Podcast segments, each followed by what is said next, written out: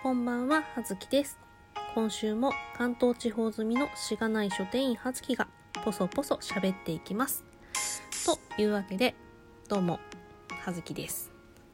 えー、オープニング、私も真似してみました。えっとですね、12月の13、14とですね、あの、ラジオトーカーさんたちとお会いして、まあ、オフ会みたいなやつですね、があったんですけど、で、それに、まあ、お声掛けいただいて、13日、金曜日、ジェイソン会というね、その名もジェイソン会というね、お関した、まあ、オフ会に、あの、アンちゃんレディオのアンちゃんが主催で、忙しい中ね、あの、ちょうどね、あの、赴任先、単身赴任していたね、えー海外から、えー帰国できるということで、それをね、えー機に開いてくださった回だったんだけど、あのーね、そのお店をね、その幹事をやってくれて、人数ね、その、声かけて、人数の調整して、あの、お店決めて、予約して、ね、海外から引っ越しの準備もあるのに、あ、お風呂が沸きました。はい。いつも本当ね、豆だなって思うけど、本当ありがとうございました。えー、総勢10名かな？私も入れて。はい。えー参加となりまして、楽しい時間を過ごさせていただきました。えーね、まあ、とりあえずは、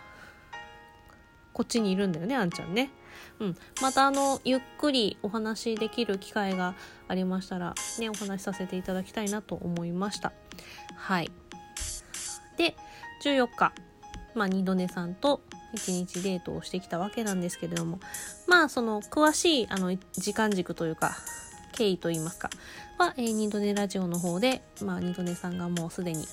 アップしてくださっておりますので、もしよろしければそちらを聞いていただければ。っていうか、まあ、私の聞いてる人は二度寝さん聞いてるでしょう。うん。ま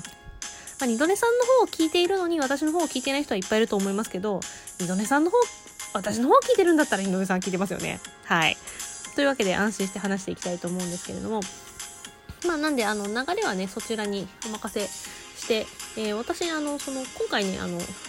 汐留、枯れた汐留の、えーアドミュージアムっていうね、アドミュージアム東京か。で、まあ広告関係を集めた、えーまあ展示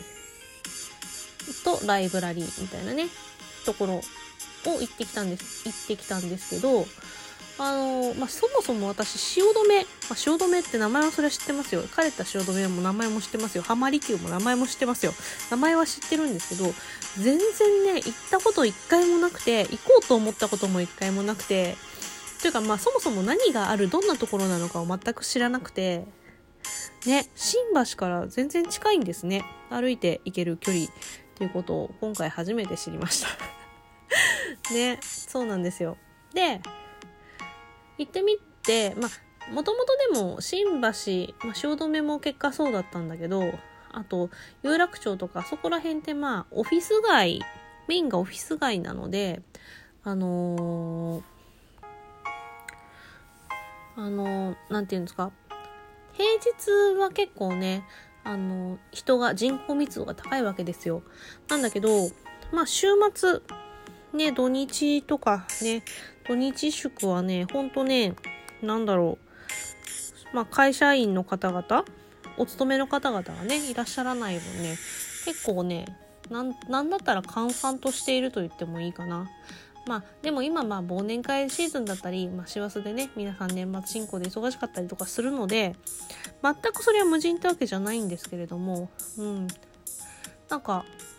それでもね、やっぱり、普段に比べると人少なめかなっていうイメージでございました。で、そのね、汐留行ってみて、飲食店がいっぱいあって、そう。で、あとはだからパナソニック美術館、ミュージアムとか、あと、カレッタの中にはあれか、劇団四季、今アラジンやってたみたいですね。まあそういうのを見に来てる方とか、だから何？その、文化的教養なんだろうね。そんな日本語ない？なんかそのね、感激をしに来たりとか、そのね、ミュージアム、美術館の鑑賞に来たりとか。で、まあ、ご飯食べるとこにもいっぱいありすぎて困らないなっていう感じのイメージだったんですけど、まあ、平日のお昼時とかにぶち当たると、あれなのかな？大盛況っていう感じかもしれませんね。まあ、それでご飯をね、汐留で食べて、そのアドミュージアムに行ったんですけど、まあ、その中、入場無料でして、で、まあ、2階建てというかね、まあ、枯れた汐留の中にあるんだけど、地下2階と地下1階なのかな。うん。その、ミュージアムスペースとライブラリースペースがあって、で、今回その、メインの、まあ、常設展のところなのかな。が、え、ー、と、江戸時代から、えー、現代までの、まあ、広告、まあ、なんだろうね、看板から始まって、まあ、浮世絵とかね、そういうポスターみたいなもの。から、うーん、なんだろう、パッケージデザインとか、あと、まあ、どんどん昭和に入って、こう、テレビがね、普及しだしてからは、その CM の映像とかね、まあ、オリンピックのとかもそうありましたね。最初の東京オリンピックの時のとか。うん。で、まあ、現代に近づくと、その、なんだろう。結構有名な CM のシリーズとかね、各企業のがあったりとかも見ると分かる時代になってくると、ああ、これちっちゃい頃見たなとか、うん。まあ、かなりこう、近代に近づいて、現代に近づくと、まあ、その、あ、これ知ってる、やってた懐かしいな、みたいなのが多い感じの結構ね何のかんのいて見入ってしまうであの江戸時代の時はそのかんそのお店の看板がね面白い看板がいっぱいあったよっていう紹介から始まったりするんだけど中にもそのなんだろう歴史上の有名人物とかえ、ー、と、平川源内さんとかがいましたね。うん。が、自分はどんなことを広めた人だよとかいうのをね、自己紹介みたいに感じで、動画、エクションモニターね、タッチすると、えー、喋り出して自分の自己紹介とかしてくれたりとかね、これがきっかけでこういうものが広まったよとかいうのをね、そういうの教えてくれる映像があったりとかして、結構ね、面白かったんですけど、うん。これね、一個ずつ見てたら結構時間かかる感じだと思うので、まあね、今回はね、いろいろこう、まあ、夜、夕方に二度寝さんが、えー、新幹線の時間までを、まあ、いろいろやりたいこと、行きたいところがね、ありましたので、こう、ダイジェスト的な感じで見ていきまして、うん。あとはね、なんだろう、イベントというか、その企画展みたいなやつが、まあ、世界のね、その、企画、広告の、こう、なんだろう、賞を取ったものとかが展示されていて、まあ自分でこう、これが好きっていうのに投票できたりとかするシステムになっていたりとかね、結構面白かったですね。なので、ちょっとまた今度、うーん、まあ、新橋の方行く時間が一人でね、あったりとかしたらね、ちょっともう一回こう、一日まったりするのも悪くなさそうな場所だったので行ってみたいかなと思いました。ちょっと面白かったし、まあ入場無料だったので、本当気軽に行ける感じで。で、で、その、2階部分というか上の部分にライブラリー、まあ図書室みたいなね、感じのスペースがあったんですけど、そこは主に、えー、広告とか、えー、コピー、キャッチコピーのコピーね、とか、あとは、まあ、マーケティング、あと企業、各企業のね、えー、なんだろう、企業誌とかね、あったりとか、なんとか全誌みたいなのがね、あったりとか、うん、面白かったですね。あの、消費者行動論みたいなやつとかがあったりとか。まあ、私ちょうどビジネス書担当なので、そこら辺の棚担当でもあるので、あの、自分のね、店にある本があったりとか、うん、最近、あ、これ先月出た新刊置いてあるんだ、すごいな、とか思ったりとか。うん、これはやっぱりずっとあるからやっぱりなんかなんていうの名著なんだなとかそういうの見ながらそのライブラリーの中をね散策するのも楽しかったしまああのそういうものにねあのマーケティングとかね興味がある方はもちろんそう言ってあのすごい高いねあの資料とか図録とかそういうのも置いてあったのでちょっと個人で買うには無理でしょうとかいうねレベルのものとか思ったのでまあそういうのをねゆっくりあの椅子に座って見る場所もありましたのでね眺めてみるのもちょっといいかなと思いますね。なかなか、まあ一般の書店には置いてなかったり、まあ置いててもね、あの、例えばあのシャネルの、シャネルの、なんだろう、こうん？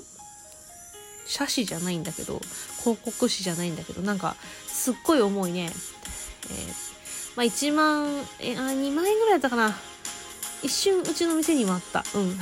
すごい重いね。変わったあの、想定のなんか作りが楽しい楽しいうんすまあ、とにかくねすごい金かかってそうな作りの本があるんですけど それがねあの置いてあったりとかしたんで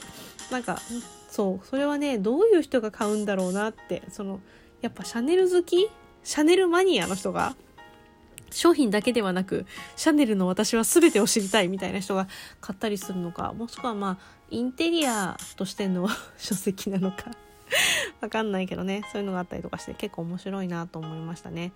うん、あと本当世界の CM とかねあの、まあ、赤十字の提供のねこう映像作品とか CM とかがあったりとかこうね、うん、いろいろこう何？考えさせられる、まあ、映像作品があったりとか、まあ、いろんなテーマごとにねあのそういう世界の映像が集められているコーナーがあったりとかしてまもう一個一個見てたらね面白そうだなと思ったのでうん。ね時間をとってなんだろう行ってみたいなって思った場所でございました。あの本当二度寝さんが探してきてくれなかったら私 多分ね一生知ることがないかもしれない場所だったのでうんいい機会に恵まれたなと思いました。本当にありがとうございました。はい。ねその話をしてただけでね12分使っちゃったよね。その後はねあの烏森神社行っておみくじ引いたりとかねして、えー、あの切手の中のね、えー、リーディングスタイル本屋さんとねあとカフェが併設されているところでねあのパフェ的なものを食べたりとかねして楽しく過ごさせていただきました。ほんとね楽しい一日でございました、まあ、私もね二度寝さんもなんだろうそんなにキャピキャピしてるテンションの高いタイプではないのでそれがねあのあのなんだろう喋らなくても大丈夫みたいなね感じで私大変楽しくくつろいで過ごせた一日でございました。はい。ではではそんな感じで、はずきでした。失礼します。